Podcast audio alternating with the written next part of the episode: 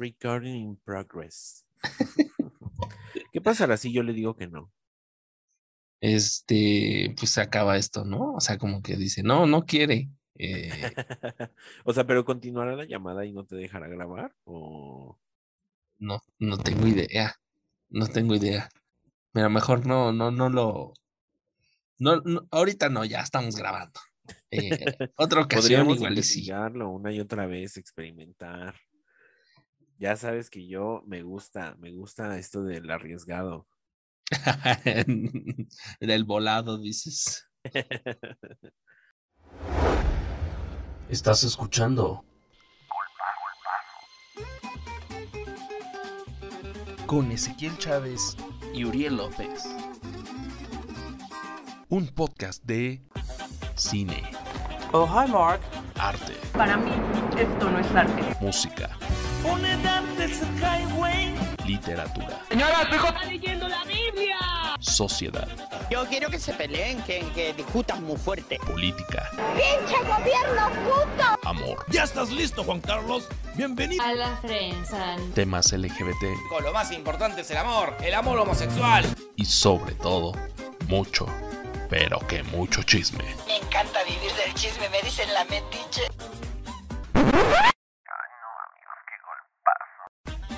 Comenzamos.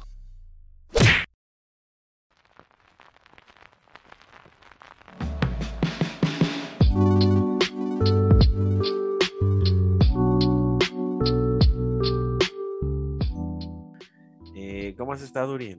Muy bien, ¿y tú? ¿Cómo están? Bienvenidos todos a una nueva emisión de este su programa favorito. Eh, no estuvimos la semana pasada, Ezequiel, porque estábamos muy cansados. Eh, este, viajes de negocios y cosas así, Muy importantes, muy cansados. De esas cosas que cansan. Cansadísimos. Cansadísimos. Eh, pues sí, por desgracia estuvimos muy cansados. Entonces, pero pues nada que no nos haya dejado ya el descanso que tuvimos esta semana. Así que yo ya estoy al 100, no sé Uriel, pero aquí andamos ya. Andamos al millón. Al millón, dice. Andamos al millón, dice. Muy bien. Eh, ¿Qué más? ¿Qué, más sucedió la semana pasada? La semana pasada, pues nada, o sea, ocurrieron muchas cosas en la, vida, pero eso, eso va a ser como para el rato, ¿no? Eh, lo, que sí es que eh, tenemos hoy un tema eh, bastante interesante, ¿no? por ejemplo, mucha gente, bueno, no mucha gente, pero sí la banda luego se pregunta cosas como de... cuando, cuando quiere conocer a alguien o cuando conoce a alguien, como que sus primeras preguntas son, ¿qué música le gusta? ¿No? No sé por qué. Fíjate que yo tengo una filia, bueno, ya hemos hablado aquí que Ezequiel, Ezequiel personalmente tiene un buen gusto por las autobiografías. Ajá. Pero todo esto se debe a que... Eh, es pues, chismoso. porque soy chismoso, ¿no? Pero justo también en estas autobiografías yo busco mucho de estos personajes relevantes, así, eso lo, lo que acabas de decir ver qué música le gustaba, qué idea de la música tenía, qué literatura leía, ¿no? O sea, yo sus pasatiempos, ajá. Ajá. O sea, pero, o sea, por ejemplo, yo creo que ya el que me dio el feeling es un libro de Murakami que tiene y justamente se llama de lo que hablo cuando hablo de escribir, ¿no? Y entonces él justo ahí da como toda su filosofía de la escritura, qué es escribir, para qué, de qué sirve, sirve de algo, ¿no? Pero todos estos como discursos de la, del posicionamiento de las cosas, de los personajes, me parecen siempre muy interesantes. Ok. Y tú y yo ya somos figura pública, ¿no? O sea. Claro. Desde antes de hacer esto. Ya éramos figuras públicas. Entonces Uriel y yo dijimos, oye, pues yo creo que a la gente le va a interesar, ¿no? Eh, eh, cuál es nuestra visión sobre la música. Sobre la música, ¿no? Sí, pues si tenía el pendiente usted, eh, pues ahí está. Ahí mm, lo vamos a aventar los datazos, datazos personales de cada uno. Eh, podemos empezar con una pregunta, Ezequiel. A ver, dígamelo. Eh, ¿Te gustan los correos tumbados? Ah, no, no es cierto. y yo lamento yo decirle a todo mi fandom que pues que sí. pues, pues que sí, o sea, es un gusto culposo, lo asumo, pero Lo asumo. Natanael Cano dice. ¿Cómo eres de veras, eh? Pero, o sea, por ejemplo, yo sí me preguntaría, por ejemplo, ¿a Uriel le gusta el vallenato? sí, O sea, Uriel podría vallenatar en, vallenatar. en el lugar donde se vallenatea. En, en Colombia dices, en Colombia. En Colombia, justa, y es que sí iba a decir Colombia, pero dije, creo que Puerto Rico también hace vallenato por ahí. No, bueno, la cuna es de Colombia. Es Colombia, la Ujú. cuna de muchas cosas. La, la cuna del café, dices. La cuna, la cuna de la harina. La harina, claro, harina- harina, sí, claro, claro, claro. No confundir con el, el harina pan, que ese es de eh, Venezuela, con el que se hacen las arepas. Ay, sí se me antojó ahorita una arepita, ¿eh? La Nunca he probado las arepas, ¿eh? ¿Cómo crees? No, nunca, nunca. He, he probado hasta el Fernet, ¿no? El, el Fernet que es argentino. Eh, a muchos no les gusta porque es muy amargo, pero a mí me gustó mucho. Fíjese que justamente a mí no, no me agrada el Fernet, ¿No te agrada eh, pero no me agrada porque yo no lo he probado. O sea, no es una bebida que haya llegado hacia mí, ¿no? Pero, a ver, pero, Eh. ok. Antes de que nos desviemos más. Ah, sí. Vallenato. Eh, no, no, no sabía que conocieras el vallenato. Pero para, para quien no conozca el vallenato, es un género musical derivado de, digamos, la cumbia, muy parecido a la cumbia. Eh, la verdad Sí, no, les, Es que es un ritmo así bien latino. sí, les mentiría si, si les dijera de, de dónde viene, cómo surgió el vallenato y todo. Nada, les mentiría, pero sí es un ritmo bastante como guapachoso, ¿no? ajá. Lento, O sea, se escucha que, o sea, bailable. se escuchan muchas cuerdas, pero también se escucha mucho grano. O sea, mucho, acordeón, ¿no? Mucho, mucho acordeón. Ajá, también. Y fíjese que una vez, un día, me, me dedicaron una canción de vallenato. Así fue como yo conocí el vallenato. Eh, yo había tenido una relación con alguien casado. Ujú. este, Chismecito, rico, amigo. El lado picante. Entonces había tenido una relación con alguien casado. eh, pero la verdad es que yo me enteré tarde que estaba casado. Entonces eh, me lo dijo y yo decidí seguir. Y después ya de unos mesecitos me, arre- me arrepentí, ¿no? Ajá. El chiste es que el vallenato que me dedicaron dice eso. O sea, justamente se llama Culpa de los Dos, de Uh. Silvestre Dangond.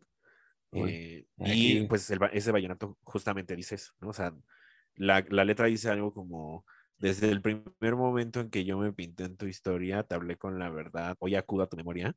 Este, o sea, justo, toda la historia es, yo ya tenía a alguien, llegué, te lo dije y tú quisiste Pero, pero, seguirle. ¿no te parece luego que el vallenato es como un, un género de, de música que, que se presta mucho para, eh, como tipo juglar, ¿no? Como para, para contar historias, ¿no?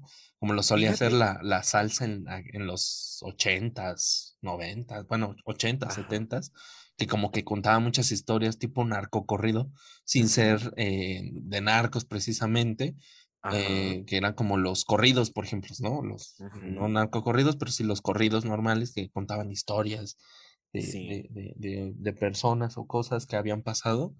Ujú. A mí me, luego me da la impresión de que el vallenato sí tiene como que esa tendencia o que se presta, ¿no? El ritmo se presta para contar una historia en una canción.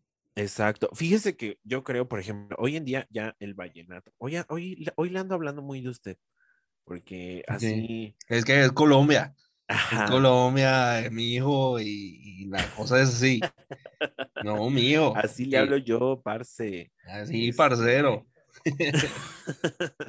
eh, no, ando mucho con, con esta idea, con la cabeza un poco revuelta, entonces a, a varias personas la- le ando yo hablando de usted. Así que si hoy le hablo así, usted ni se preocupe. Ajá. Ah, claro. Sí, no. Este, fíjese que yo creo que hoy en día el vallenato ya se hizo muy pop. gracias a unos cantantes que llegaron acá a México y descubrieron el poder del pop y dijeron, oye, y si lo mezclamos, y si hago un vallenato con Shakira, ¿no? Y entonces dicen, "Ay, Un ¿qué saludo a Carlos aquí?". Vives. Este, pero yo creo que eso hace que el a- a- que cuente historias mucho menores, ¿no? Pero cuando yo, yo descubrí el vallenato, dije, ay, esto es de Colombia, como nosotros la banda.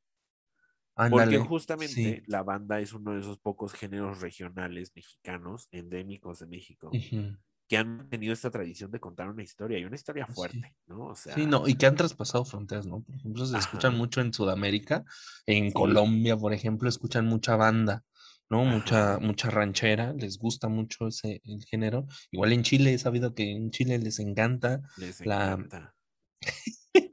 les encanta en Chile, En Chile, mm, eh, les encanta la, la música regional mexicana y pues este, igual así el vallenato, ¿no? Acá la cumbia, la salsa, ni se diga, ¿no? ¿Usted, ¿Usted sabe dónde, de dónde nació la cumbia? La cumbia. Sí, igual es de Colombia. Creo que también es de Colombia. La, ¿Sí? la cumbia, sí. La Ay, cumbia. pues O un la salsa. hasta donde esté Colombia. En la salsa, ahí hay un debate en la salsa, ¿no? Eh, muchos dicen que fue en Puerto Rico, otros dicen que fue en, en Panamá, ¿no? Eh, pues ahí está el debate. eh, no vamos a entrar en estos debates porque uno no conozco. O sea, solo sé el datazo. Ahí está el dato, el dato de que hay gente peleándose por el origen del, de cosas, ¿no? Como la, la salsa o, o el, el pisco, que es como una bebida alcohólica igual, que entre Chile y Perú se andan ahí peleando de quién lo inventó. ok, ok. Pues fíjese que yo lo único que no tolero es que estadounidenses bailen salsa. Ah, sí, O ¿verdad que sí? E- Es, ¡oh! Porque aparte, bueno, yo siempre he pensado que los estadounidenses mantienen una cultura física muy rígida y muy estética. Y Ah, qué bueno, o sea, por ejemplo, el vals le sale de dichos, ¿no? Sí. Pero la salsa tiene mucho más que ver como con el ritmo, con el mi, a, como con- a- a mi Chayanne no me lo estés ninguneando. Tiempo de vals es una joya. Pero Puerto Rico, Puerto Rico está así como, como entre latino estadounidense. Nadie sabe qué es Puerto Rico. O sea, Estados Unidos dice, sí, ahí está una islita. O sea, Pero un- como que, como que, o sea, no, no, no necesitan visa para entrar. O sea, nada más. O sea, estos son latinos que sí queremos. Ajá, sí. Sí, porque, porque sí nos dieron su territorio, dice. Ajá, sí, ándele pues. Entonces, eh, pues yo la verdad es que no, no veo el poder de la salsa en el bailar estadounidense. Y yo creo que entre más al sur de Latinoamérica me voy, mejor Mejor, se baila la salsa. en O serio. sea, yo he visto chilenos así con una salsa increíble. Sí, sí, sí. O sea, de que los chilenos pueden ser tepiteños, ¿eh? O sea, pero de que salsa de barrio, o sea, de, De esa, barrio, sí, de sí, esa que levantan los Ah, brazos. de- de y- tipo ajá, cumbia rebajada de, de Tepito, dices. Ajá. Ajá. De ese de que el güey te baila eh, me- media canción ah, con las rodillas todas dobladas y Ajá, todo bien, o sea, hermoso. cabrón. Sí, sí, sí. No, yo digo más bien que más al norte o, o ahí concentrado en el Ecuador, en el, en el Caribe, ahí donde la gente baila mejor. ¿no? O sea, México también lo hace muy bien, ¿eh? México lo hace muy bien, pero eh, yo diría que, no sé, como que los cubanos también bailan muy, muy bien, Sí, ¿no? se Eh, sabe. sí, y yo no soy una, pero la gente que me conoce sabe que yo no bailo, no bailo, eh, no me gusta y no le sé. O sea, pero bien que canta el gran varón. sí, Ah, ¿no? claro, es que es una canción sosa, una Sí. canción muy chingona. Esas todas las clásicas, las clásicas. Las clásicas Las de llegar con el carterón, lápiz labial. Ay, no, es que esta es una canción, pero preciosa. Ahí es donde la salsa y todos los latinos cantamos de que árbol que nace torció, su rama Jamás. se endereza. y así todos los jotos emocionados de que a huevo. A huevo, a huevo. Eh, pero bueno, vamos, ¿por dónde quiere empezar? Porque ya que, ya que hablamos ya de género, pero De un género, sí, no, claro. no hemos nos- Y empezado. ya, ya encontramos este que, los, que nos caga cuando los gringos ah, eh, quieren bailar salsa Exacto. Ellos que se queden bien con su vals. O sea, con su vals y con su música pop y ya, ¿no? así Eh, es. Y ya. Mm, mira, podríamos, podríamos hablar sobre, eh, y tengo esta pregunta que desde la semana pasada que me, que me propusiste el tema, como que se me ocurrió, ¿no? ¿Qué es exactamente lo que le vemos a la música que nos gusta? O sea, cuando tú eh, descubres una banda nueva o incluso una canción, ¿no? Eh, o un, un género nuevo o género, entre comillas, nuevo, eh, o algo que no habías escuchado antes o que no es simplemente tu estilo y dices, ay, mira, eh, ¿qué es eh, eh, lo que le ves a ese nuevo género o a ese nuevo, digámosle, canción o a la nueva banda que acabas de, Ujú. de- de- de descubrir, que dices, sí se queda dentro de mi, de mi playlist, al menos unas dos o tres canciones, eh, o me voy a, a- poner a escuchar sus discos. eh, ¿qué, qué te hace detenerte ahí y decir, "Mm, no es solo un éxito? O sea, por ejemplo, eh, un éxito que sacó en el verano eh, y, y ya, pegó una vez y, y, y sí tiene otras canciones muy, muy populares, pero pues esa nada más se queda ahí en tu playlist. ¿Qué es lo que te hace seguir a un artista, una canción, un género, lo que sea? Fíjese que yo sí voy por artistas. O sea, yo en general no lo divido por géneros, ¿no? O sea, y Spotify me conoce por eso. O sea, yo creo que mi playlist más sonada eh, tendrá una canción de banda y luego una canción de piano solo y luego una canción de jeans y luego una canción de saxofón y luego vallenato, ¿no? Y así. Entonces, yo sí me guío muchísimo por, eh, como pues por el cantante, por la canción, pero sí busco, por ejemplo, que me mueva algo. O sea, y moverme algo in- in- incluye muchas acciones o muchas, eh, eh, mu- muchos sentimientos. Es decir, hay canciones, por ejemplo, las de verano, esas sí las elijo así de que me emociona, o sea, me emociona o me emociona la gente que las canta, ¿no? Y digo, bien, bien, o sea, se va a quedar ahí, ¿no? No voy a pasar a más canciones de ese autor, seguramente, eh, porque solamente me está gustando que le emociona a la gente. Pero, por ejemplo, si a mí personalmente la letra me emociona, la letra, o sea, la escucho así bien y digo, "Mm, me agrada, Ajá. me agrada lo que estás diciendo, chica, tú sabes cosas, ¿no? Y entonces, por ejemplo, eso me pasó ahora con Adele, con Easy, eh, ajá, Easy on Me, ¿no? Eh, es una canción que musicalmente cero me agrada, pero que la, la letra sí dice, wow, ¿qué estás diciendo, chica? No te entiendo, ¿por qué estás hablando otro inglés que me hace pensar que no sé inglés?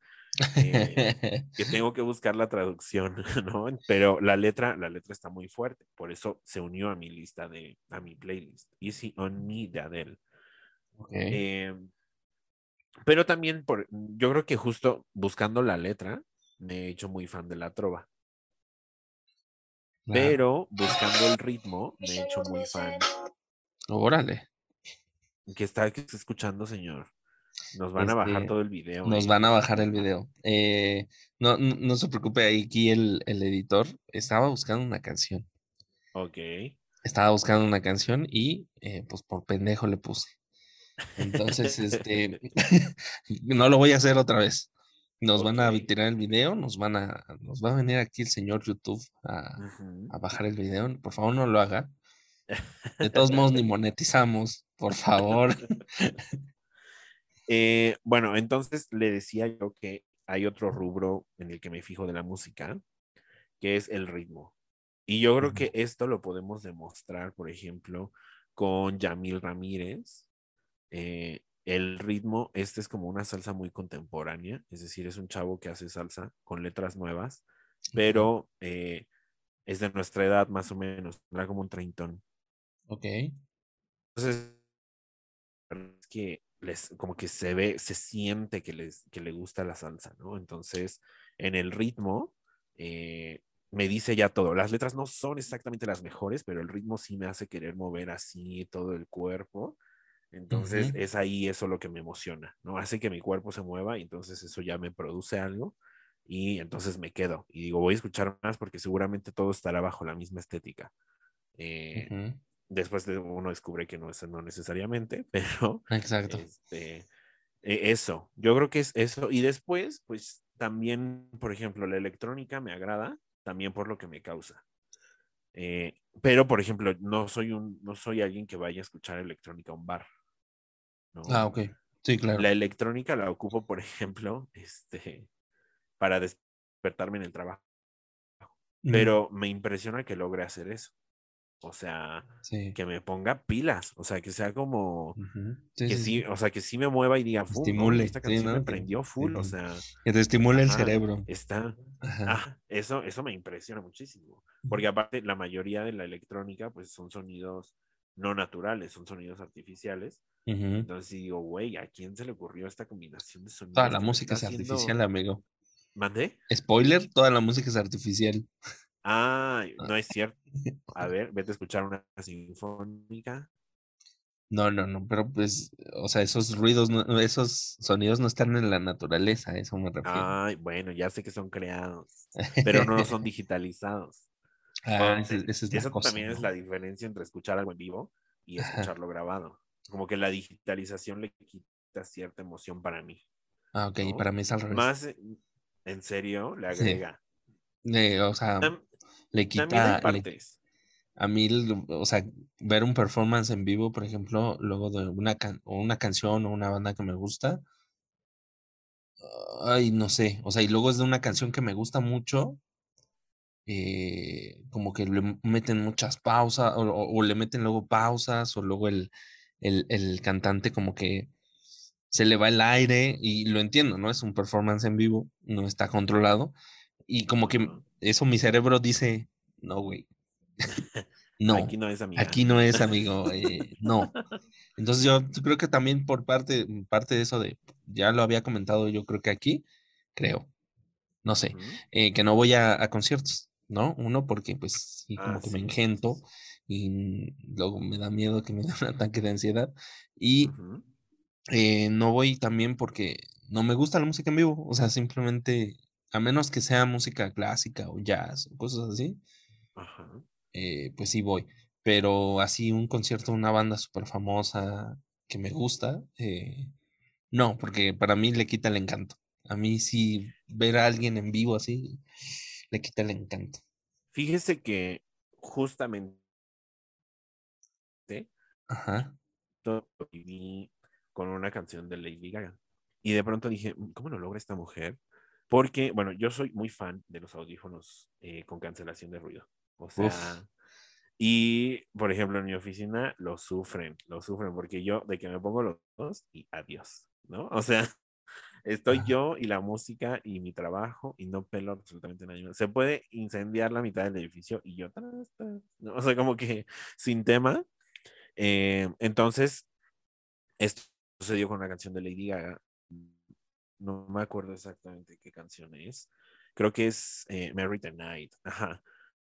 Creo, sí, sí, sí, me parece que es Mary the Night. Entonces, ella tiene en sus efectos de estudio, tiene unos efectos 3D increíbles. Y justo, ah, y también los repite en Judas. Entonces, eh, de pronto ves así, o sea, dentro de la canción hay muchos sonidos que te inmersan en el video. Entonces, funciona y funciona muy bien, ¿no? O la sección Pero en vivo, Ajá. Eh, en vivo, pues no hay nada más que la canción plana, ¿no? O sea, no, no hay nada más, más que. Lady Gaga cantando. Entonces, por ejemplo, Mary the Night es una canción muy a capella. Entonces, si no tiene esos efectos, como que pierde el brillo. Y, y entonces sí, sí, dices, entiendo. No cantes Mary the Night, vete a otra, ¿no? O sea, Sí, pero ella la canta en cada concierto porque pues, les gusta y está, está bien, pero le chafea en vivo. Sí, sí, sí, como que le quita parte de lo que es el, como que el, pues toda la ingeniería de audio que hay detrás y que le da como un toque característico a la, a la canción o como un, no sé, como una identidad a la canción. ¿no? Que no se, Así que no se la puedes poner en un, en un concierto. Que igual, por ejemplo, también es muy impactante que los conciertos de Lady Gaga, o sea, yo creo que es uno de los pocos conciertos que he ido a escuchar con un bajo gigante. Un O bajo. sea, sí, o sea, de que sientes tu cuerpo vibrar así con el sonido Ah, de ah. Ah, Yo, yo pensé que, que un, un bajo, un, Un hombre bajo. así, un, un hombre bajo tocando un bajo gigante. No, no, no. O sea, el, el bueno, ¿cómo se llama esto? Del subwoofer Ajá, sí, sí, sí. o el buffer eh, musical. Sí, que Lo sientes. o sea, vibra, vibra en tu tórax, vibra. ¿no? Vibra en tu Ajá. tórax, ajá, sí. O sea, yo creo que esa madre está así de que al máximo, volumen máximo y hay chingos de buffers así por todos lados, porque literal todo el concierto vibras, vibras con la música. Entonces, Vibrando es- y es alto. uno, o sea, Sales ahí vibrando alto, dices, yo salí vibrando alto. altísimo. No sé a cuántos hertz, pero yo estaba vibrando. y es, el, es de los pocos conciertos que yo he sentido esa vibración del bajo y que aparte dure toda, toda, toda la noche. Wow. Sí. Es que también es como que luego impresionante la, la eh, sobre todo en eh, con artistas grandes o en festivales grandes. Por ejemplo, a mí me sorprende mucho eh, que ahorita que hablabas de la música electrónica, todos estos festivales, ¿no? Como el, el Tomorrowland, el, el ADC, todos estos, todos los escenarios así súper increíbles que montan, fuegos artificiales, luces, el, eh, máquinas de humo y, y las luces que juegan con, la, con, con el humo que sale. O sea, es, increíble. Yo digo, wow. O sea, me, sí me gustaría ir, pero de lejitos, nada más verlo de lejitos.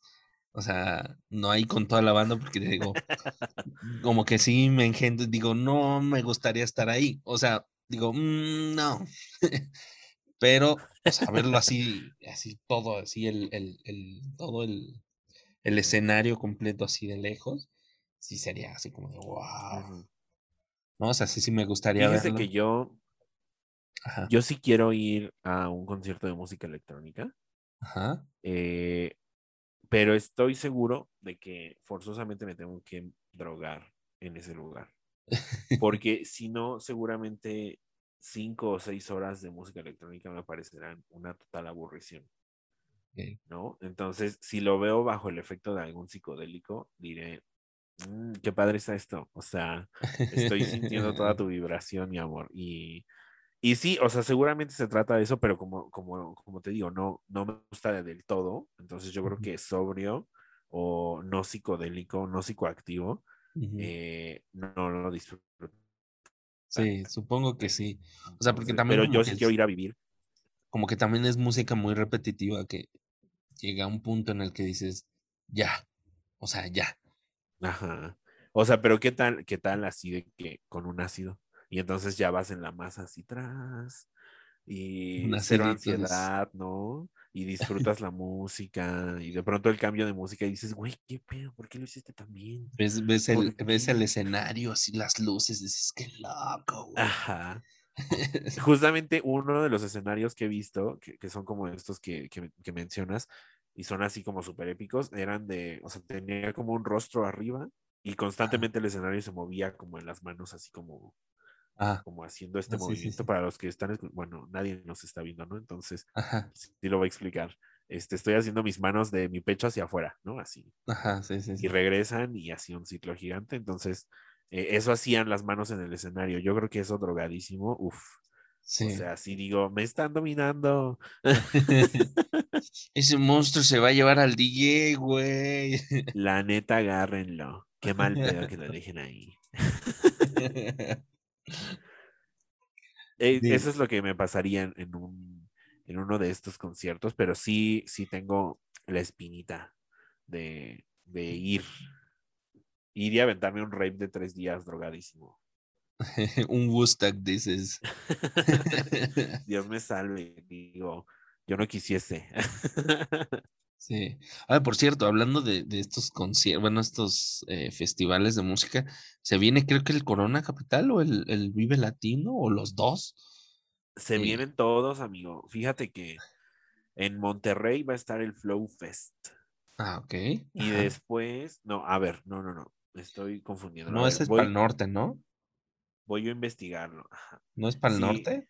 Se viene Flow Fest Ok. para el norte, Corona Capital, y para el siguiente año, en abril, eh, el, El Vive. el Vive Latino.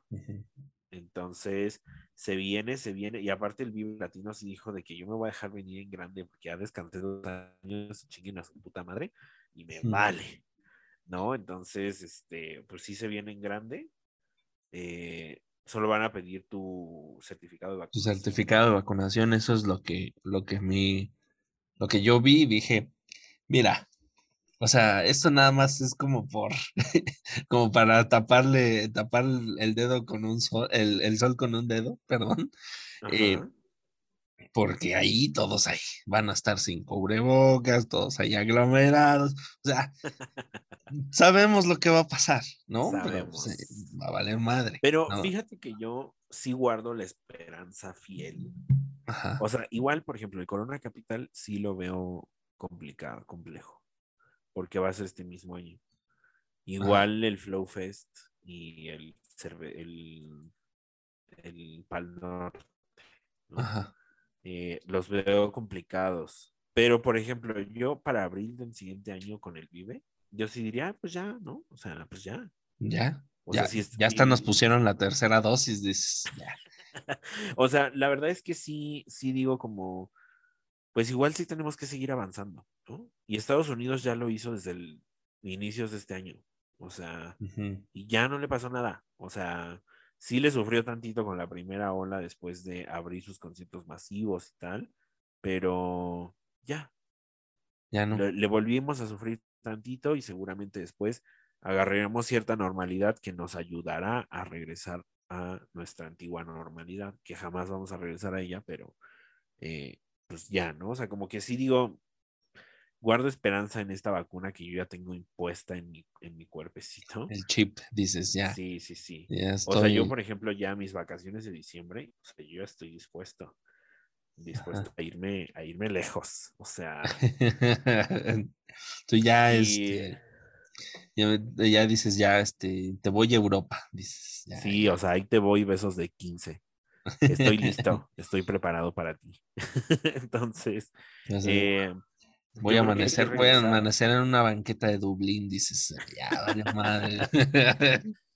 ahí les va un latino a enseñarle a los europeos cómo se besa a 15 personas. Así es. Eh, entonces, pues yo creo que ahí sí hay que avanzar hacia la normalidad. La verdad, como te digo, yo creo que estos conciertos tempranos que vamos a tener, por ejemplo, ya creo que el Flow Fest es los primeros 10 días de noviembre, o sea, Ujú, ya en 15 días. Sí, prácticamente. Eh, como que todavía digo, "Mm, no sé si me convence, pero pues ya échale chingue su madre, yo no voy a ir. Entonces, Ya este, como sea, ya, ya, tú échale, ya. sí. Como Pero para el Vive Latino, eh, para el Vive Latino, yo digo, bueno, pues, pues ya, seguramente muchas de las personas irán, irán Sí, La gente que vacunadas. se contagió en el, en el Corona Capital y en el Flow Fest, ya, ya se recuperó, güey. Es simplemente como en el, en el, en el 2020 eh, se llevó a cabo el Vive Latino. Sí. Y nosotros no tuvimos una ola de después del Vive Latino. Sí. Tuvimos una ola del después de 10 de mayo. O sea, ahí Ah. fue cuando dijimos, tras, esto se disparó. Eh, full", o Después sea, del 10 de mayo y de, la, de las vacaciones de Semana Santa. Pero en abril, en abril tuvimos un, un pequeño o sea, un repunteo de casos, eh, pero no, no fue demasiado alarmante, ¿no? Ahora imagínate cómo será con un, con una población vacunada, ¿no? Entonces yo sí digo, tiene que ser menor, o sea, ya. Tú ya con toda la esperanza arriba, a tope. Entonces, yo ya, yo soy optimista. Yo aquí, este, yo, yo, yo, este, yo estoy más optimista que, que este, que el, no, ya no se me ocurrió nada, perdón. Pero es que fíjate que yo sí, el otro día justo venía en un Uber y le, le venía explicando yo al conductor. Y entonces él me decía, es que yo, yo no veo la necesidad ¿no? como de los bares y los conciertos. Y yo digo, es que creo que sí, ya los necesito en mi vida. Y no porque necesariamente me hagan falta. Yo creo que a, a, mí lo único que me hace falta es ver a mucha gente junta. Que haya gente en la calle, dices. no, o sea, gente en la calle hay, y hay un chingo. O sea, por ejemplo, hoy, hoy mismo pasé por Ciudad Universitaria, que esta fue su primera semana de puertas abiertas. Eh, y pasé por Ciudad Universitaria tarde, como a las 8 o 9 de la noche, y ya vi mucha gente congregada ahí. Y dije, pues está bien, o sea, adelante, ¿no? Mega ofrenda, vámonos. eh, pero yo creo que mi cuerpo sí necesita como, pues ese feeling de un bar llenísimo, de gente que está coreando la misma canción y que se está emocionando. Es que no sabes qué vibrar, amigo. Yo creo que lo tienes que vivir a pesar de tu ansiedad, porque sonará muy mamón, pero sí se siente, te emociona, pues, o sea, eh, está, está canijo. y, y, eso es en un bar. En los conciertos eso me mamaba mucho porque a veces las hordas de gente se movían al mismo nivel y al mismo ritmo y eso es como una energía humana gigantesca que sí me hace falta. O sea, me hace falta verla, me hace falta sentirla. Ok. Está. Y ya. Y ya, dices, y ya. O sea, ya con eso yo ya me puedo morir en paz. Esa es, esa es otra cosa de las que me, de la, de las que me provoca la música. O sea, cuando, justo lo muy, lo muy curioso de la música es cómo logra unir a muchísimas gentes de muchísimos lados. O sea, y digo, ahorita voy a hablar de cosas muy comerciales, pero por ejemplo, Madonna no puede ir a un punto de este mundo en donde no la conozcan. Ah, sí, claro. Y cuando Madonna hace conciertos, todo el mundo está gritando y está emocionado y esas son hordas de gente, ¿no? Entonces, eso es lo, lo, emocionante también de la música. Eso también lo busco. Y yo creo que eso, por ejemplo, es algo que aunque a mí me guste muchísimo la trova y me encantan sus canciones y me encanta lo que me hace sentir la guitarra sola o ciertos conjuntos de cuerdas que hacen la trova, es algo que jamás me va a dar la trova. Un concierto masivo de gente que esté gritando y emocionándose. la única vez que fue un concierto masivo de trova, eh, la verdad es que era una, una, emoción muy pasiva, igual disfrutable, pero una emoción muy pasiva, ¿no? O sea, como flat y el pop hace, hace así como que pa, pa, pa, pa, pa, y toda la gente se emociona y salta y canta, eh, y es emocionante. sí, sí, sí. Sí, un Vive Latino no te va a dar, o sea, un Vive Latino nos va a invitar a, a, a ¿cómo se llamaba este? Fernando Delgadillo, ¿no? o sea, pues igual fíjate sí. que un tiempo estuvo llevando trovadores, pero sí lo dejaba de que a las 10, 11 de la mañana, ¿no? Y la verdad es que ibas a lo emocionante. Yo creo que yo no voy a olvidar jamás la emoción de ver a Panteón Rococó a las 12 de la noche en un Vive Latino y que todo el mundo se estuviera bailando y golpeando. Ah. O sea, esa emoción está cabrona. Eh, de verdad es, es, gigantesca, como sientes toda la emoción de la gente y todo su transpirar de emociones, así enorme. Y yo lo viví cuando fui a ver estos trovadores, pequeños trovadores, eh, en el Vive Latino y dije, mm, esto ni es el Vive Latino, o sea, lárgate de aquí, o sea, te amo, te amo gente que, que viniste, pero no es, no, es, no es perteneciente a este tipo de, de eventos. sí, no, no, no, no es el lugar. Ajá. Si no es el lugar, no es el evento. Así es. Incluso, por ejemplo, a mí me parece muy curioso cómo es que Carla Morrison pegó un chingo en el Vive Latino.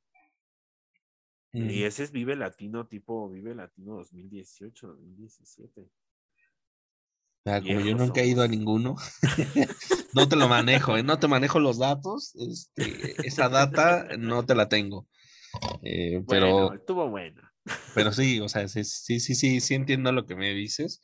O sea, eh, el, el, el, que huela humano, dices, humano activo ahí moviéndose como una masa homogénea, eh, este, con una canción que les gusta, pues sí, ha de ser como, sí, eso es mucha, mucha dinámica, ¿no? Como que o te, integras, una de dos, o te integras o te quedas como espectador, ¿no? Y igual como espectador yo creo que ha de ser muy emocionante, ¿no? Yo, pues, yo lo he visto también Y, y, pues, sí, o sea, sí es este, sí es emocionante, sí es divertido, por ejemplo, en los conciertos de ska, ver cómo se parten su madre ahí en el slam.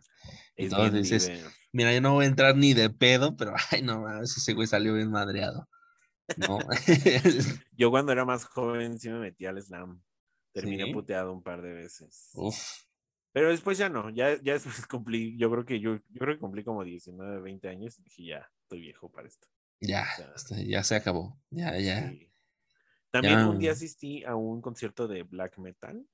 La verdad es que te, te diría qué banda fue, pero, o sea, como no, no las ubico mucho, este, pero el Ajá, ambiente me gustó igual, o sea, está, está emocionante, o sea, como que, sí. aparte este ritmo metalero me gusta, o sea, sí lo viviría de nuevo. No soy tan fan, pero sí, o sea, sí iría a otro concierto. De, de, Y de, está es- chido. De, de depravación, sangre, pelos, todo esto, ¿no? O sea, ritos satánicos, dices. Fíjate que eso es igual algo bien curioso, porque, por ejemplo, tenemos un, no sé, Ramstein es metal, no. Eh, sí, metal industrial. Ajá, bueno, tenemos un Ramstein que en el Auditorio Nacional eh, orinó a sus espectadores, Ajá, ¿no? sí. Eh, digo, no me parece mal, pero yo Mm. no iría para que me orinaran, ¿no? No, este, a mí, o sea, habrá gente que sí le gusta el Golden Shower, pero Ajá. pues yo no, ¿verdad? Eh, pero bueno, tenemos ese tipo como de metaleros y los metaleros que yo conozco personalmente, que son amigos, Ujú. suelen ser súper tiernos. Y la verdad es que me, me enseñan cosas preciosas. Yo el día que conocí Opet, dije, ay, qué cosa tan hermosa es esta. O sea, como, Ajá. como, música clásica con voz gutural. Qué sí, increíble está Lo mismo, esto". lo, lo mismo ha de pasar con, con Lacrimosa, ¿no? Los ves bien malvados y tú dices, no mames, va a salir, voy a salir poseído de aquí. O sea, Y no. aquí, aquí el diablo me, me, me va a tomar. dices. Y en realidad solo sales llorando, llorando con todos. Sí, dices, qué hermoso, güey. No sabía, no sabía que tenían sentimientos estas cosas. dices. Estas- estos andróginos de pelo largo. Ah, esta gente blanca, yo no sabía que tenía sentimientos.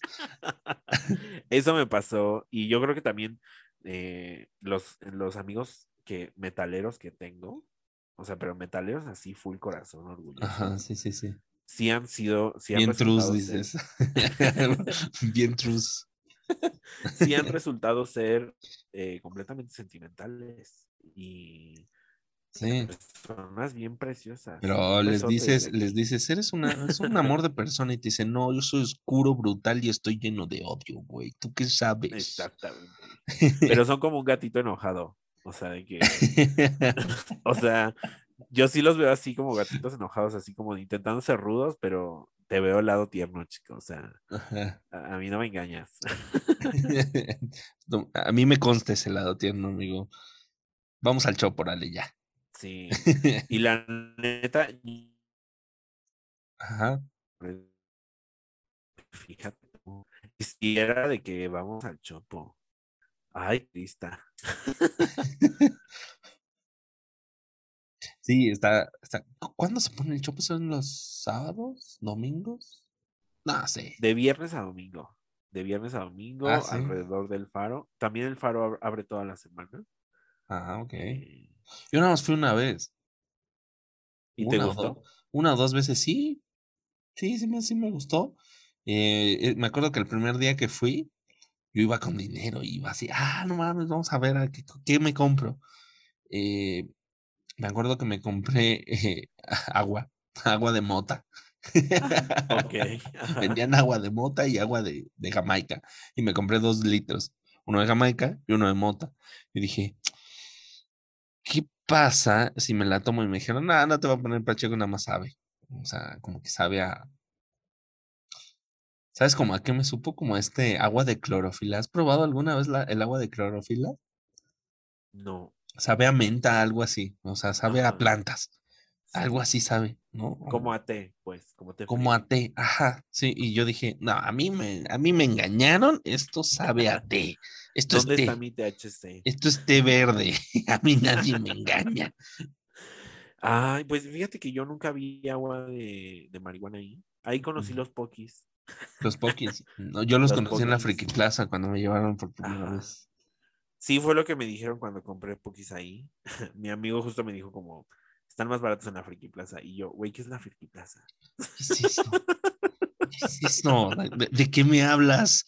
Espérate, apenas acabo de conocerle el chopo. ¿Qué, qué es, qué es esto de la Friki Plaza? Compréndanme, yo era un niño muy inocente.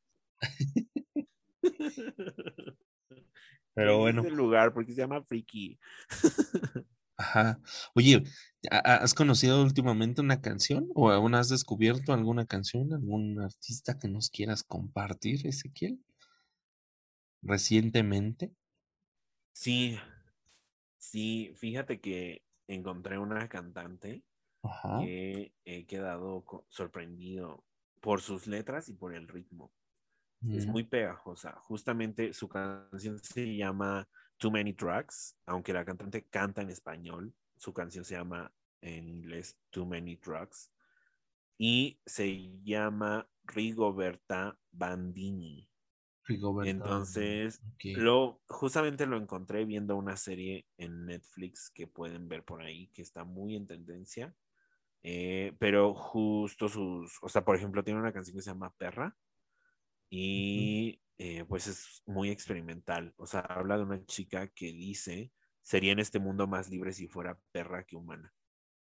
Y entonces nadie le permitiría, nadie le prohibiría ladrar y nadie le prohibiría hacer sus cosas, ni cagar, ni nada, porque los pinches perros son libres y pero tiene un buen ritmo y la canción es muy metafórica hablando de, de temas muy feministas.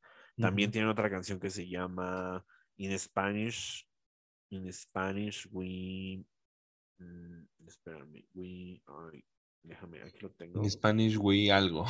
Ah, ajá, In Spanish we call it soledad. Ok. ¿no? En español nosotros lo llamamos Soledad y tiene mucho como su último disco que se llama Perra justamente.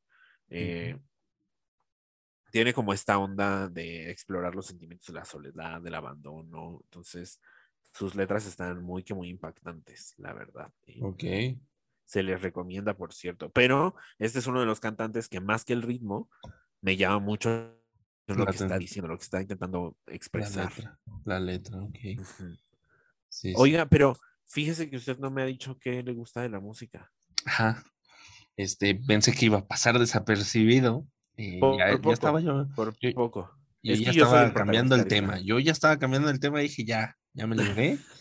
este, pues bueno,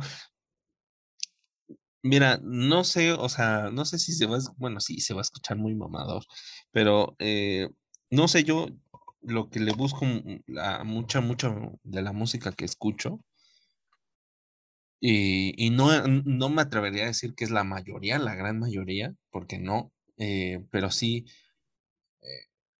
sobre todo con música nueva, ¿no? Que va saliendo a la hora de, yo descubrir eh, géneros o canciones o lo que sea nuevo.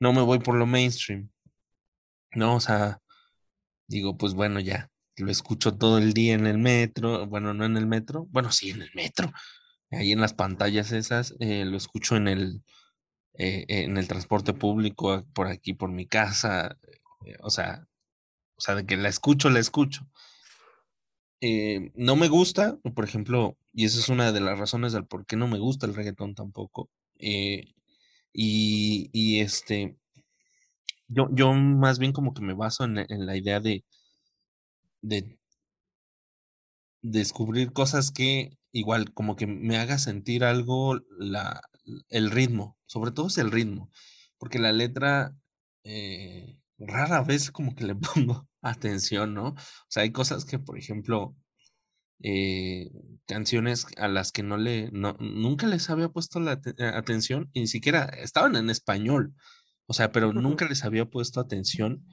y, y digo, wow, esta canción habla de esto, ¿no? Y, y, y todos, sí, y yo, ah, no sabía, pero ¿por qué no les pongo atención? Yo me fijo más en el ritmo, en la música, en los instrumentos. No, no sé si te ha pasado alguna vez que vas escuchando una canción o eh, escuchas una canción por primera vez y como que intentas eh, aislar cada instrumento como por ejemplo la batería, la guitarra, el bajo, el, eh, no sé si hay percusiones o algún viento o alguna, algún metal o lo que sea. Como que empiezas a seguir solamente el, el, el ritmo o, el, o la armonía que está haciendo ese, ese, ese instrumento. Eh, a mí me pasa mucho eso, ¿no? Y, y lo vuelvo a repetir y ahora eh, sigo otro instrumento y luego los escucho en completo, en conjunto. Y, y por ejemplo, eh, algo que, que, este, que, que me gusta mucho de la, de la, música es que como que tengan este complemento también de la letra que vaya acorde con, la, con el ritmo. Y no me refiero al, al, a lo que dice la letra, sino más bien el ritmo también de la voz del cantante o de la cantante. ¿No? Hace, hace poquito, eh, ahorita me, me, me, obsesioné con una canción que de, descubrí, entre comillas, pero ya la había escuchado antes, pero nunca la, así como que, ah, la escuchaba de fondo, ah, sí, es el artista tal. Eh, es una canción que se llama A mí, de Rels B. Es, uh -huh. es un rapero español y tiene como un ritmo bastante como cadencioso y, y, al mismo tiempo muy dinámico, tirándole como al reggaetón un poco, pero sin dejar de ser rap. No sé, tiene ahí algo, algo que me gustó y la letra, pues no es así como que tú digas brillante, ¿no? Pero la voz de, de Relsby va junto, o sea, um, se acopla muy bien, ¿no? Tiene este flow, uh -huh. tiene el flow, va con el, va con el ritmo, y eso me gusta mucho de la, de la, de la canción. Y ya después, o sea, sí, sobre, esto sobre todo me pasa con la música en inglés, ¿no? Eh, ya después le, eh, después de haberlas escuchado muchas veces, de, de, de incluso aprendérmelas, fíjate, de, de aprenderme la, la, letra, las canciones, ya les pongo atención a la letra y eh, ya como que las traduzco si son en inglés y digo, oh, y si tienen como una canción con mensaje, con un mensaje o con una historia de fondo, eh, como que me, me gustan todavía más, ¿no? Eh, ok, ajá. Eh, como que estoy buscando un ejemplo. Hay una canción que ya había escuchado desde hace mucho. Eh, se llama se llama Poison Trees de, de Devil Makes Tree. Es, eh, es música country blue, bluegrass y o sea me gusta me gusta mucho la canción por estos parámetros que ya te había dicho pero nunca le había puesto atención a la letra hasta hace como una, una o dos semanas. Y es una música, es, es una letra de protesta, ¿no? Ok. Ajá. Es una letra de protesta contra la corrección política, ¿no? Eh, eh, me gustó, yo dije, wow, está, está increíble, ¿no? O sea, como que lo tiene toda esa canción. O sea, si me gustaba antes, ahora me gusta más. Eso es lo que yo le veo a la, a la música, al menos a la nueva que, que, que conozco te digo, no me, no me aventuraría a decir que la, toda la música que yo escucho es como que, ay, güey, nadie la conoce, güey. Casi nadie conoce en México estos artistas. No, es realmente son como una parte, una pequeña parte de lo que escucho. Y pues la gran mayoría son como artistas muy reconocidos. Por ejemplo, Jarabe de Palo está lleno, mi, mi, mi, mi playlist está llena de música de jarabe de palo, de, de rock de los, del sí. rock en español de los ochentas, noventas, rock en inglés, o sea, música, música muy conocida, o sea, yo me atrevería a decir que el 90% de la música que me gusta es como música que no conocida. es, ajá, música mainstream, ajá, pero. Eh, y, y el otro 10% es como música que nadie nadie topa, o sea, como de, güey, nada más topas tú esa canción. Y yo, ah, bueno. y es que a veces también, justo ahorita que comentabas, cómo es que a veces el, el, vibrato del cantante tiene mucho que ver con que te guste la música. Uh -huh. eh, yo tengo un ejemplo clarísimo porque hay una canción, bueno, ah, para todo esto, no es que yo no consuma, en algún momento en mi vida sí me puse el, prim, el primer objetivo de consumir solo música en español. Ok. Eh, porque también vi que todo el mundo era fanático de la música en inglés y que de pronto era un poco. Eh, uh -huh. no sé si decirlo como malinchista, pero sí decían así como es que todo lo que está en español como es cero rifa. Y yo, Ah, no, ¿no? O sea, así como de, que- ¿qué? Ajá, o sea, no todo lo chido está en inglés, ¿eh? perdónenme. Sí, Este, entonces, en algún momento me dediqué a, a solo escuchar música en español. Hoy en día ya me abro muchos más idiomas, ujú, pero eh, sí, o sea, ahí afiancé muchos mis gustos en español. eh, y también uno conoce la música mexicana y dices, ¡ay, chica, qué es esto! Entonces, una de las canciones más conocidas es Cheque en Blanco. Y a mí me gusta con Chelo Silva, que es una, can- una, así, una cantante viejísima, o sea, de que Sí, sí, sí, hace añísimos, de que antes del cine de oro, Chelo Silva cantaba. Sí, claro, Entonces, este, a mí me gusta mucho la canción de Cheque en Blanco con Chelo Silva, pero literal, Cheque en Blanco la han cantado todos. Paquita, la del barrio, Paquita, sí. Ana Gabriel, este, Vicente Fernández, y nadie me da el vibrato de Chelo Silva, y nadie me hace sentir lo que Chelo Silva me hace sentir con esa Claro. canción. Sí, sí, es que depende mucho de, o sea, porque por ejemplo, la pueden cantar, eh, por ejemplo, esta, a ver, déjame pensar en otra canción que todo el mundo ha cantado, eh, Paloma Negra, por ejemplo, ¿no? O sea, habrá personas que digan, güey, sí, o sea, podemos, Paloma Negra la pudo haber cantado Chabela Vargas, ¿no? Eh, la pudo, pero lo- cuando la canta Lila Downs, por ejemplo, dices, verga, güey, es otro pedo. Sí, entiendo completamente lo que estás diciendo y, y, eh, depende Fíjate mucho de la interpretación, ¿no? Y de la, de la, de la voz de la persona, o sea, mucha, mucha tiene que ver con la interpretación y como con, con el sentimiento, por ejemplo, volviendo al regional mexicano, eh, la, la canción de el, el último trago, sí se llama, ¿no? La de tómate esta botella conmigo Ajá, y en el último, último trago nos vamos. vamos. Eh, eh, la he escuchado hasta con, eh, o sea, la original con José Alfredo, pero la que más me gusta es con Chabela Vargas.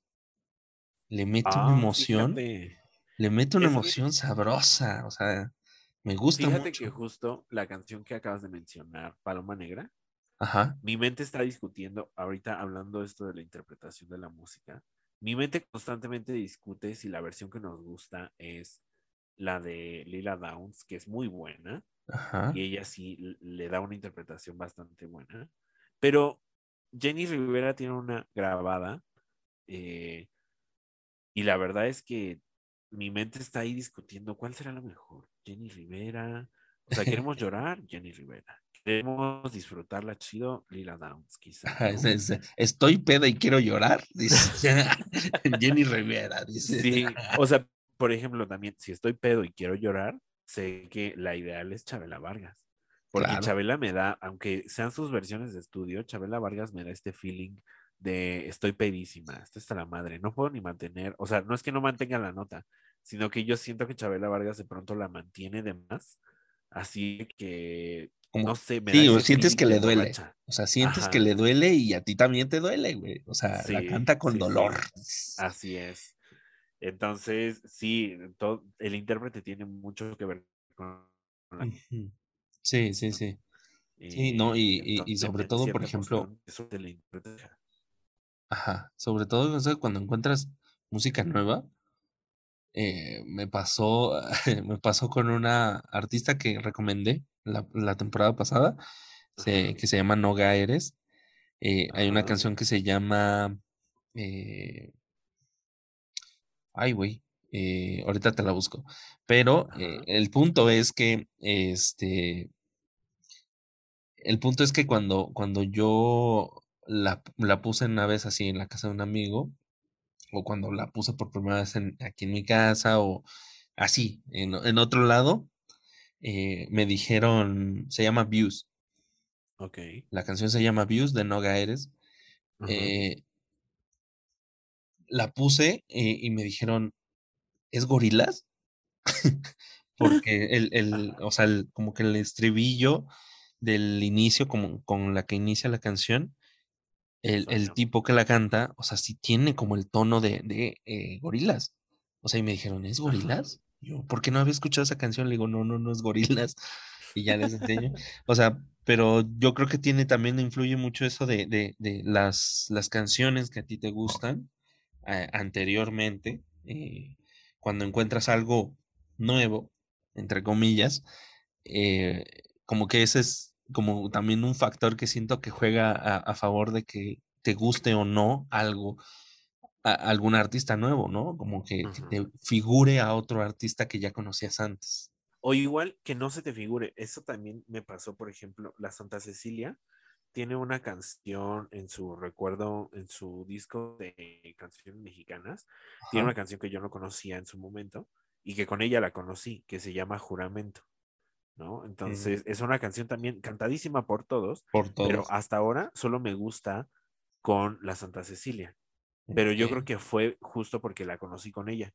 Y cuando escuché las otras versiones dije, "Mm, como que no me dan el mismo feeling, ¿no? Entonces, pero a lo mejor si lo hubiera escuchado con José Alfredo Jiménez, eh, a lo mejor si me hubiera dado, ¿no? José Alfredo me suele gustar mucho, tiene una buena interpretación. Eh, seguramente me hubiese gustado más esa que la de la Santa Cecilia, ¿no? Ajá. Eh, pero pues es cuestión ahí como de irle experimentando, de, de uno también estar abierto a, ¿no? Sí. Eh, porque justo, por ejemplo, ahora con esto del reggaetón, a mí siempre me llama mucho la atención cómo es que la gente detesta por default el reggaetón. Ajá. ¿no? Y, y digo, pues ábrete a la experiencia. O sea, igual, si experimentas y no te gusta, qué bueno. Y qué padre que le atinaste, ¿no? Y, y demás. Pero incluso, por ejemplo, también muchos se quedaron con la idea de un reggaetón muy 2000, ¿no? Y entonces no escuchan el reggaetón 2021 y, y uno dice, pues está mejorcito, ¿no? O sea, Claro. tiene más sabor, ¿no?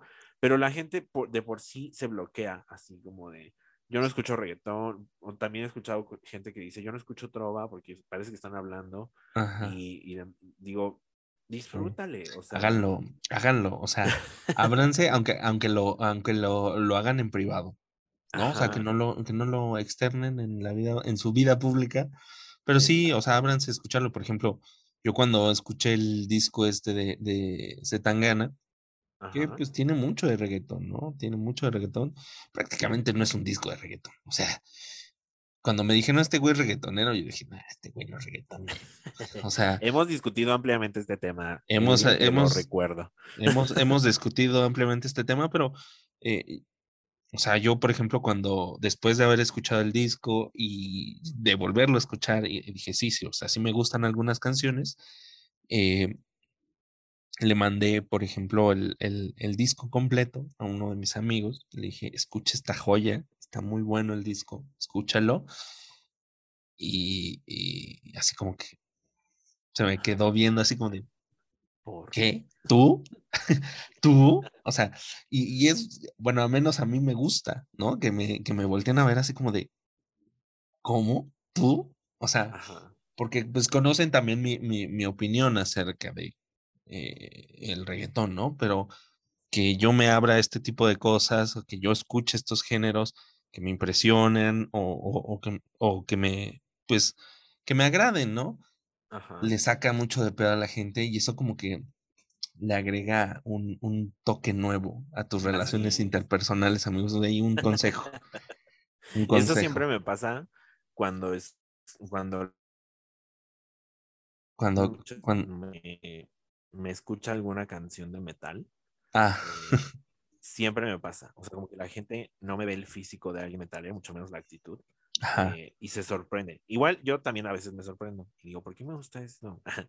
Solo se escuchan metales, Ah, no, o sea, como que pura guitarra eléctrica, así de que ¿por qué me está gustando esto? Yo también me sorprendo, pero como que vivo bien la experiencia, ¿sabes? O sea, como que Ujú. digo, tú déjate sentir, tú todo tú, tranqui. tú llévate, tú déjate llevar, lo demás ya.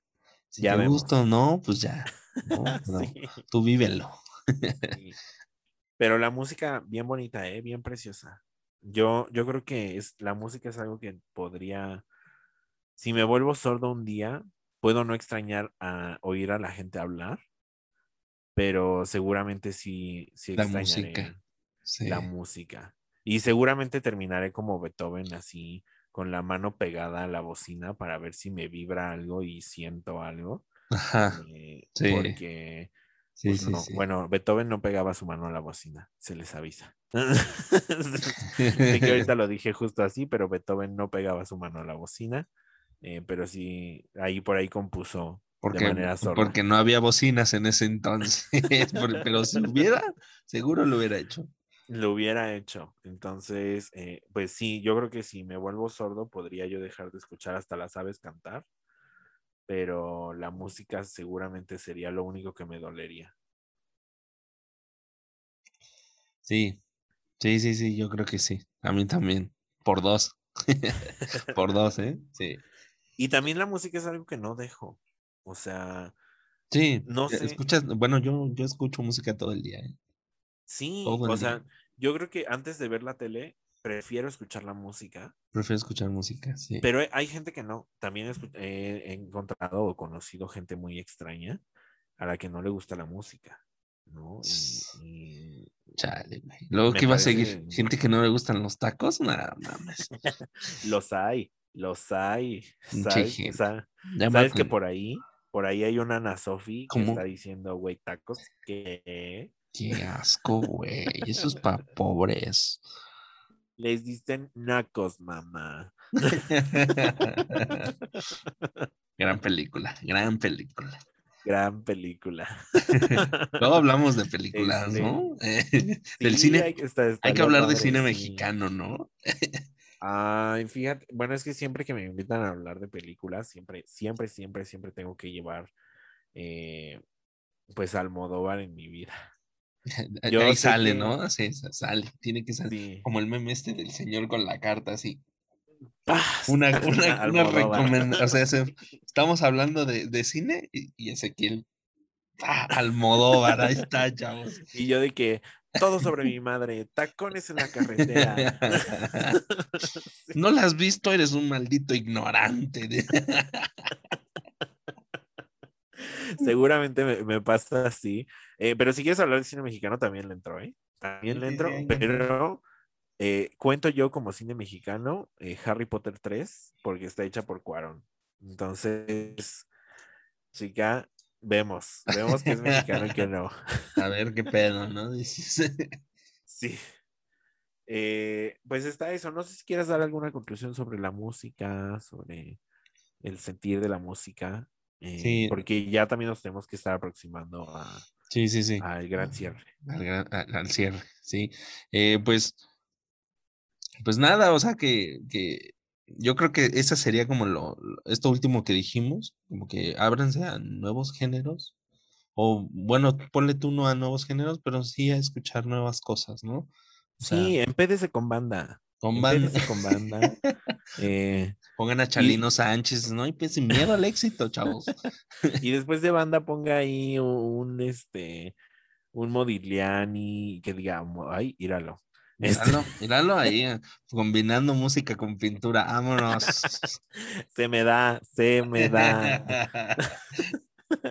No, después de eso pongan ahí un concierto de sinfónica y después de eso pongan rap y después de eso reggaetón y así empecé es chido, usted déjese vibrar. como, como este, como su lista de, de, de reproducción de, de Spotify con, eh, con sus me gusta.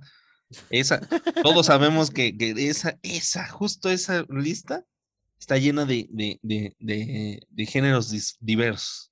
O sea, no hace falta siquiera ponerle aleatorio. Aleatorio. La, sabes que la siguiente canción no tiene nada que ver con la anterior. Ya está en aleatorio. Ya, ya, o sea, ya, o sea, por default. o sea, Sí, sí, sí, justamente. Entonces yo creo que esa, sería como mi, mi, mi, mi recomendación, ¿no? Este, pues ábranse, aunque sea en privado, ¿no? Escúchenlo, eh, que uno o dos amigos sepan y cuando se acerque una peda, ponga ahí. Los va a sorprender a todos, ¿no? Y usted va a tener un tema de conversación con esa gente, se los aseguro. Se los aseguro. Bueno, pues entonces dime qué dijo ahora quién, Uriel.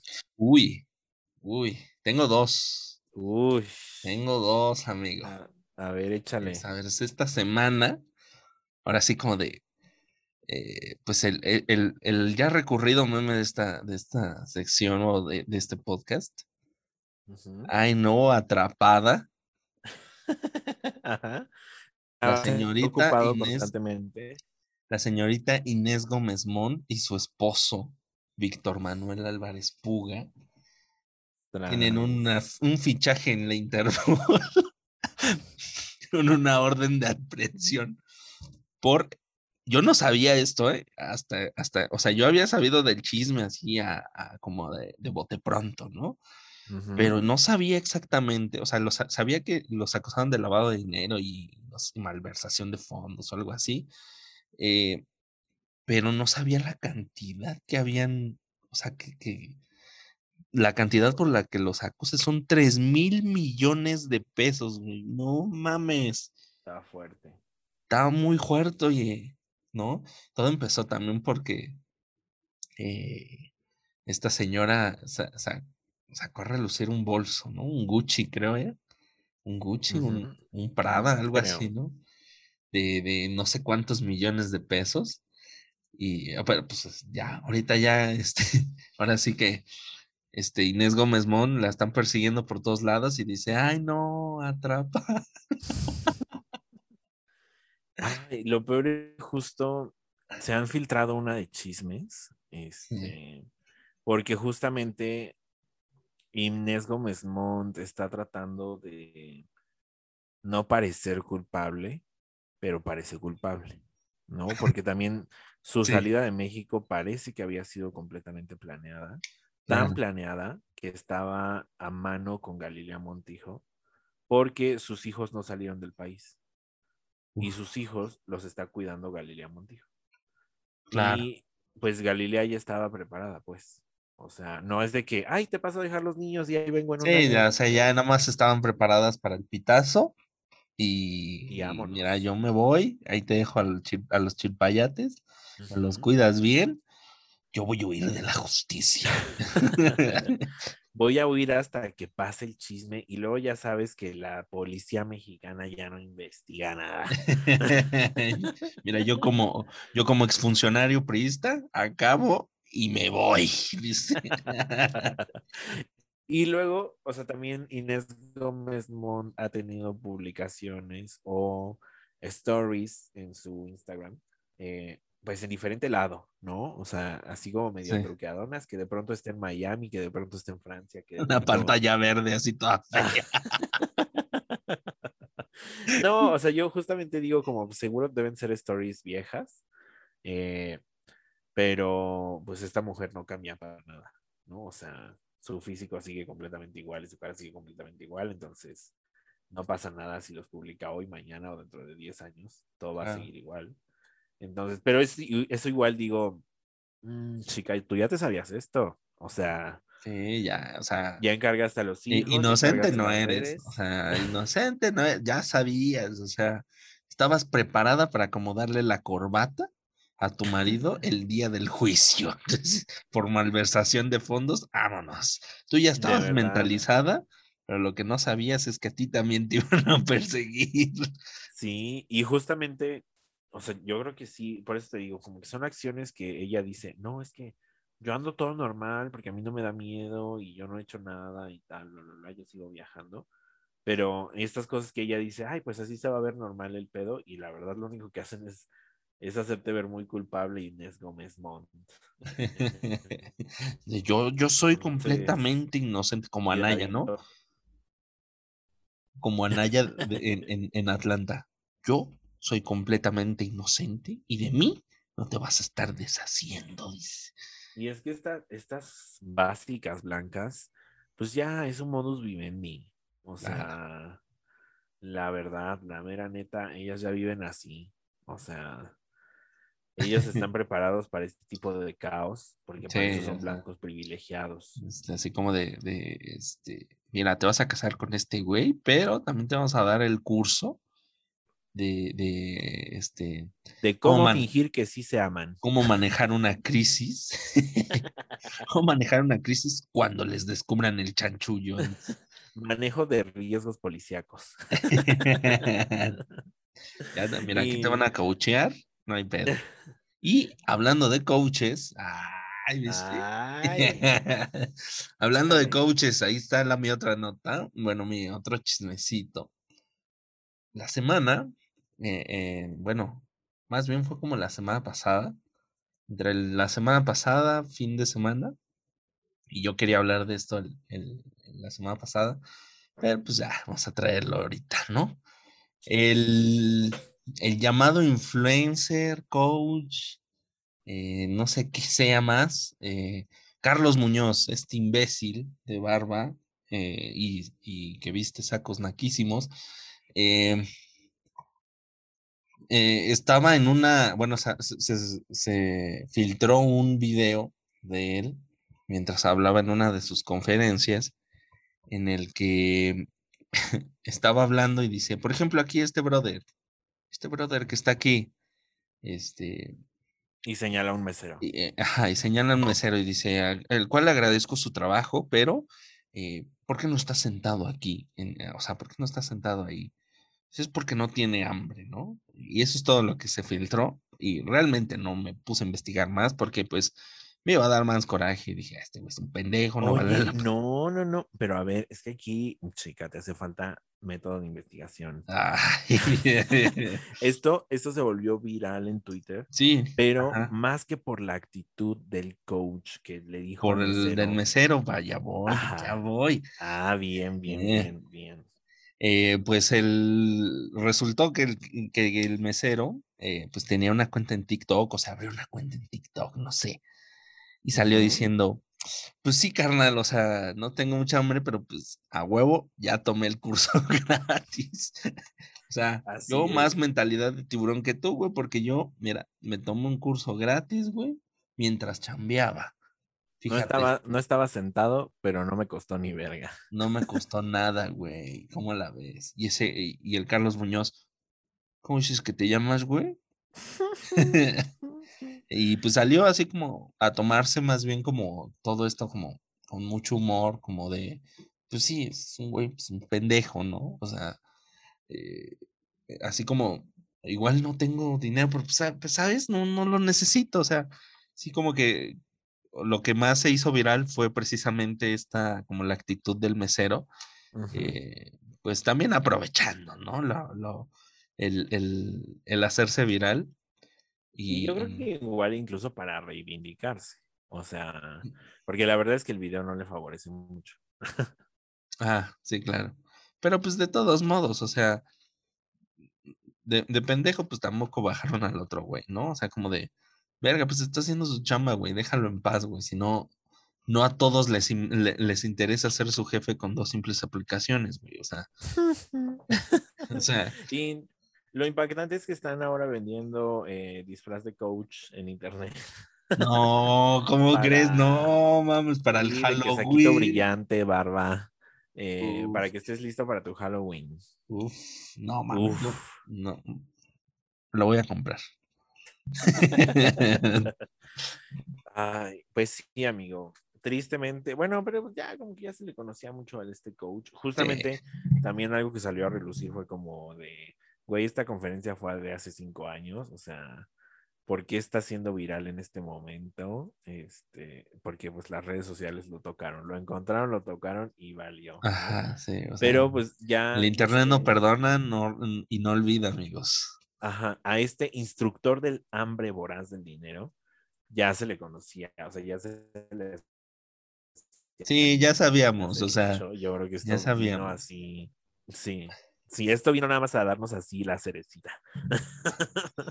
una prueba más, dices. Sí, Que siempre ha sido así, o sea, hace cinco, hace dos, hace un mes, el güey es así. así es. tú, Ay, Ezequiel? pues yo, yo traigo unos grandes focus, este, Más focus. más focus. Fíjate que en México se está llevando a cabo un reality show Ajá. que se llama La Más Draga. ok. Entonces, eh, pues La Más Draga nos recordó. Fíjense que es que, de verdad, ay, a veces es un poco frustrante, pero bueno, les voy a dar un contexto de qué fue lo que sucedió. Ajá.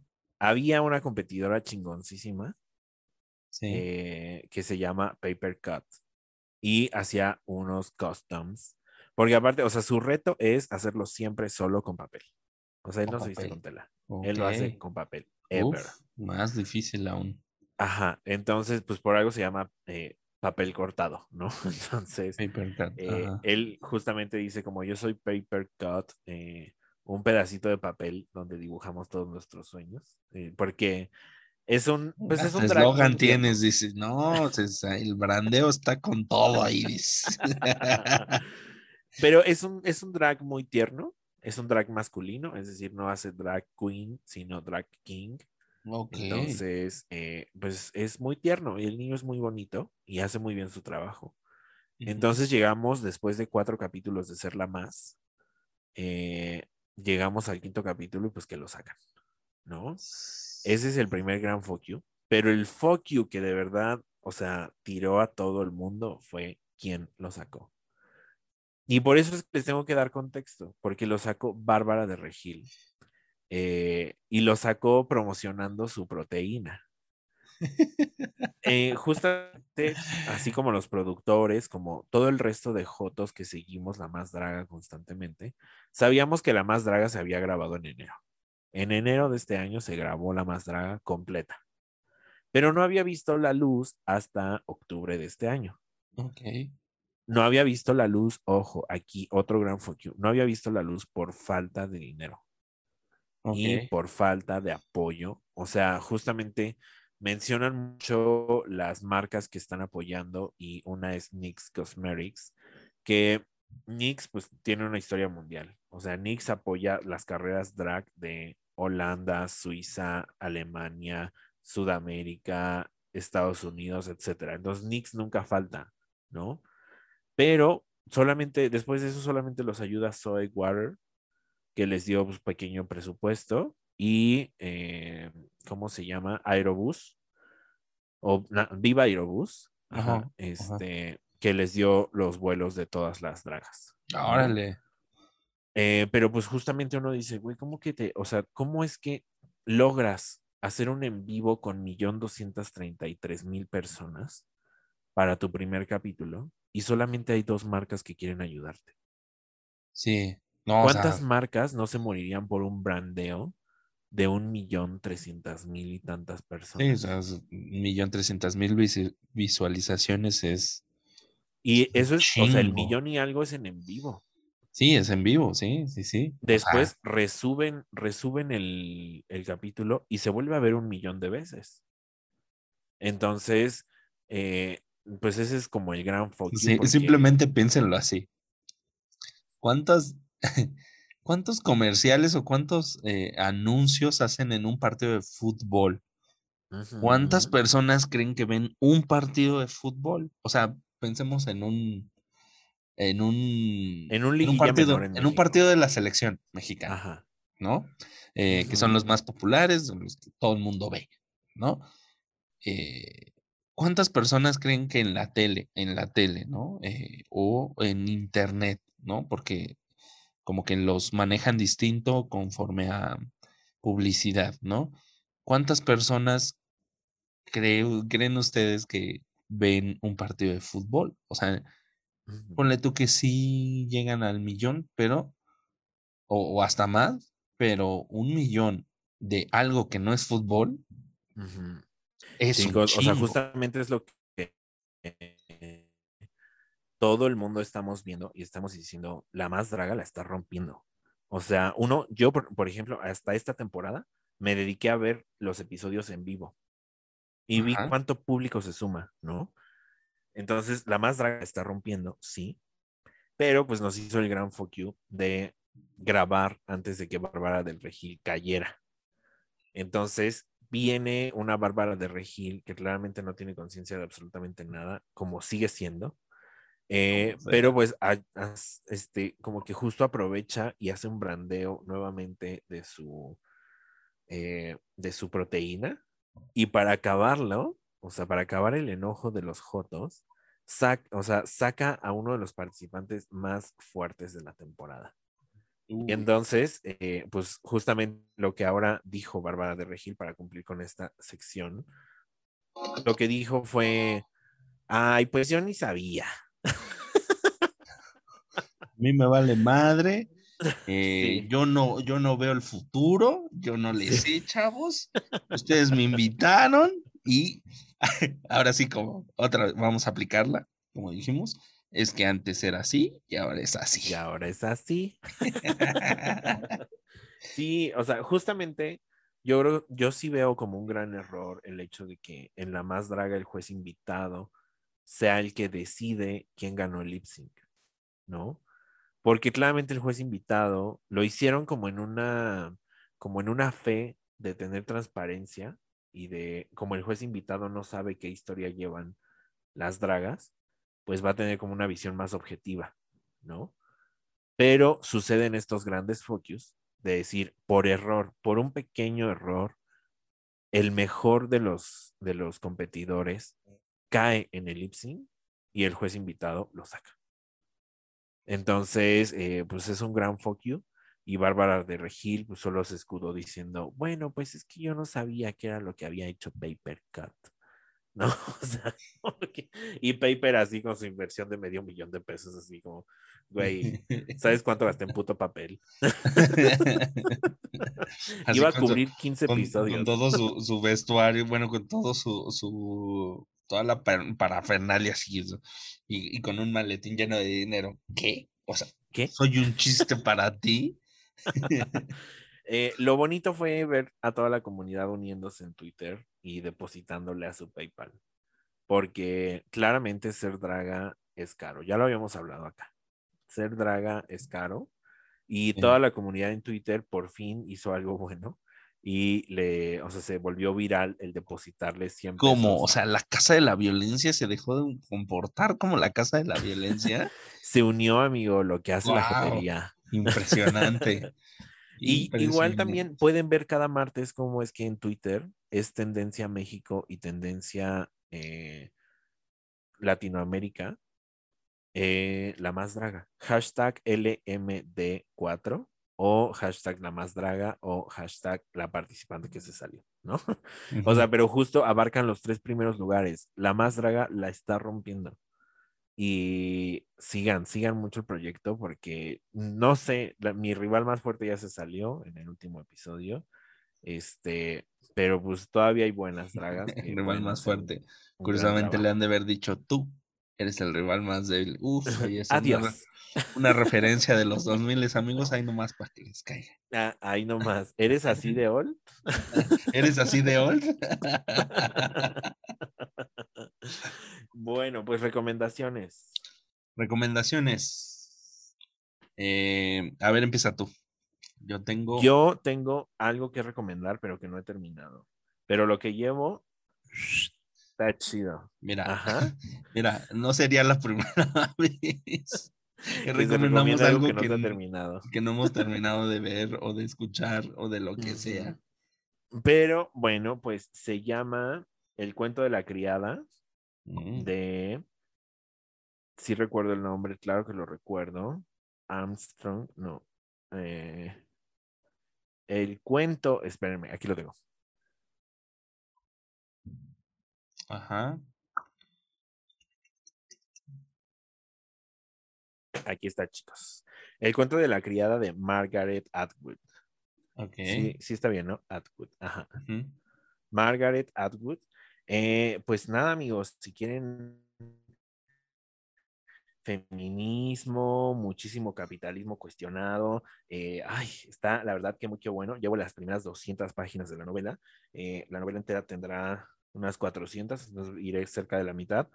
Eh, pero está bastante buena, amigos. La verdad es que no les quiero contar nada, solo se los quiero recomendar así en blanco eh, para que le echen un ojo. Justamente Margaret Atwood es una de las nominadas, eh, o sea, se está llevando casi el récord junto a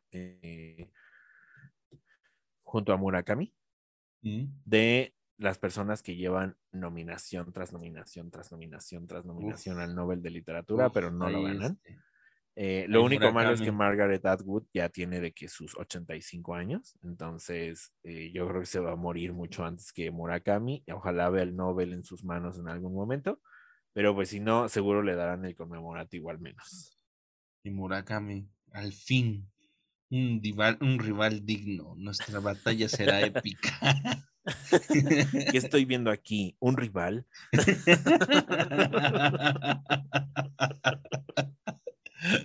Uy, ¿qué veo? Un rival.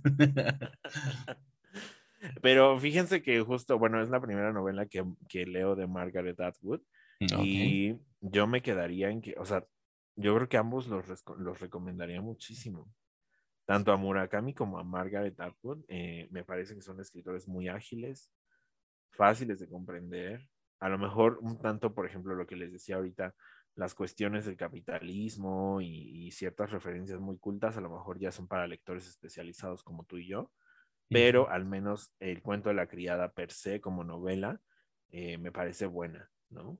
O sea, ahí hay muchos sincretismos puestos, pero, o sea, como para un ojo crítico, ¿no? Entonces, eh, pero se, se, vuelve muy buena. Lo mismo me pasa siempre con Murakami. Hay muchos eh, metaforismos eh, para un lector crítico, pero también, o sea, si hay un lector regular, Murakami suele ser muy bueno como experiencia de lectura.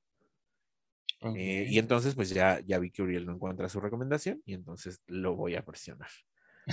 Eh, voy a cantar ahora mismo la canción de Si no recomiendas en nada en los siguientes minutos. ¿Ya acabaste? ¿Ya terminaste? Ya terminé. bueno. canté directamente desde mi corazón. Ok, yo les quiero recomendar la, eh, la cuarta temporada de Sex Education. igual tampoco la he terminado. Pero ahí vamos. Eh, está buena, amigos. Está buena si ya la, han visto. Y si no la han visto, no la han empezado, vayan a verla. Vayan a verla. Eh, cuarta temporada. O échense la serie completa si no la han visto. Eh, esa es mi primera recomendación. Em, Sex Education, cuarta temporada. Y ah, la segunda. Ajá. La segunda recomendación que quiero hacerles es un canal de YouTube, igual hablando de literatura. Eh, es, se llama El Sur, Taller Literario y algo más. Así se llama el canal. Em, eh, pues es un, es un tipo de Argentina que, este, pues como el nombre de su canal lo dice, es como, como que da, sus videos hablan sobre, eh, por ejemplo, tiene uno de novela negra o, por ejemplo, se pone a hablar de cómo narrar la violencia, que es uno de sus últimos videos, cómo narrar la violencia y se pone a leer como la parte final de, Crónica de una muerte anunciada de Gabriel García Márquez y, te, dice, eh, te da consejos sobre cómo escribir si eres escritor y si no eres escritor, de todos modos, eh, de todos modos suena muy bien. O sea, es un, es muy entretenido verlo eh, y escuchar lo que él tiene que decir o cómo él ve la literatura, ¿no? Y, este, por ejemplo, construcciones de personajes, eh, idea, o sea, cosas así de cómo se escribe, o sea, aunque tú no seas escritor, cómo se escribe algo así, ¿no? O el estilo poético, cosas así.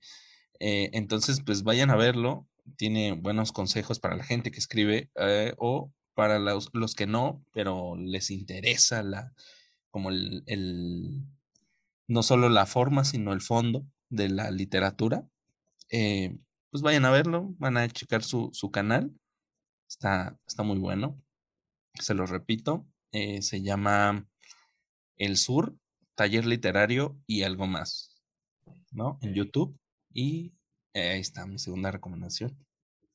Muy bien, pues entonces yo no tengo otra recomendación porque no tengo vida, entonces, pues básicamente es eso. Fíjate que me interesa muchísimo ver Sex Education. Vi la primera temporada y me gustó muchísimo. Después ya por tiempo eh, no pude ver el resto de temporadas. Pero me han dicho que justo unos, unos personajes tienen unos cambios que eh, están, están buenardos, ¿eh? están buenardos. Mira, yo, yo esta serie la empecé a ver por mi hermano. Mi hermano fue el que la empezó a ver y de ahí todo la, pues todos empezamos a ver Sex Education, pero fue por mi hermano. Mi hermano la empezó a ver, le gustó y cada, o sea, la espera, o sea, espera la serie. Cuando suban nueva temporada dice, ah, huevo, y se emociona. ¿No? Entonces, este, vayan a verla, está muy chida, está muy chida, es adolescentes, sexo, eh, Siento yo que. Adolescentes la descubriendo la sexualidad. muy- Siento yo ahorita por ese comentario que la casa de Uriel es muy diversa. O sea, muy abierta a la diversidad. Ah, sí. Sí, por ejemplo, Muy bien. Sense8, Ajá. uf. Sense8, yo la, la empezamos a ver también por mi papá. Mi papá le empezó a ver. Mi papá le empezó a ver y le, le mamaba, le encantaba. Entonces, me acuerdo cuando le dije que, que Netflix había cancelado Sense8 y que ya no iba, iba a haber nueva temporada. Y, y sí sé como que se agüitó mi papá. Y dijo, ah, chale. Todos lloramos. Entonces, este. No, sí, es que verdaderamente. ¿Ah? Sí. Era, programón, ¿eh? La neta. La neta que sí. Yo creo, y, pero yo sí le creo al discurso de Netflix diciendo, güey, me sale poquísimo caro cada capítulo. O sea, perdónenme, señoritas que escribieron. ¿Para qué Netflix, series tan buenas? Pero escriban algo más barato. También te mamas, También Pero te mamas bueno. con gente de, de- de todos lados y te vas a grabar a todos lados, güey. No mames, también. ¿Qué se me hace que lo que tú querías era viajar? ¿Qué se me hace? Pero bueno, síganos en nuestras redes. Eh, Sí. Estamos en Instagram como arroba golpazo-podcast. Pues estoy Eh, en Twitter como arroba ujú. limón-limón 1. Eh, a mí síganme en Instagram como aulopz, todo junto, aulopz. Y pues ahí me mandan la solicitud, yo los acepto y listo. Los acepta si quiere. Sí, sí, ya, si, si, si les, si, si realmente quieren seguirme, pues ya me mandan un DM así como de culo, no mames. No me Vengo del aceptas". podcast, del mejor podcast de México. sí, o sea, si- me dices, va- vengo, vengo decir, recomendado del podcast, y dices, ah, bueno, pásele, caballero, pásele a lo barrido. Pásele. Póngale, vengo del mejor podcast de México. Y entonces va a decir, güey, ¿desde cuándo recomendaron mi Instagram en... Ay, ¿cómo Le- se llama? Leyendas Leyendas legendarias. legendarias. Esa, es, esa es la clave de entrada. Les voy a decir Claro. cómo se llama y ustedes respondan leyendas legendarias. bueno, em, yo, yo me despido eh, a nombre de Ezequiel y mío. Queremos recordarles que siempre, siempre se recuperan de los golpazos de la vida. Bye. Bye.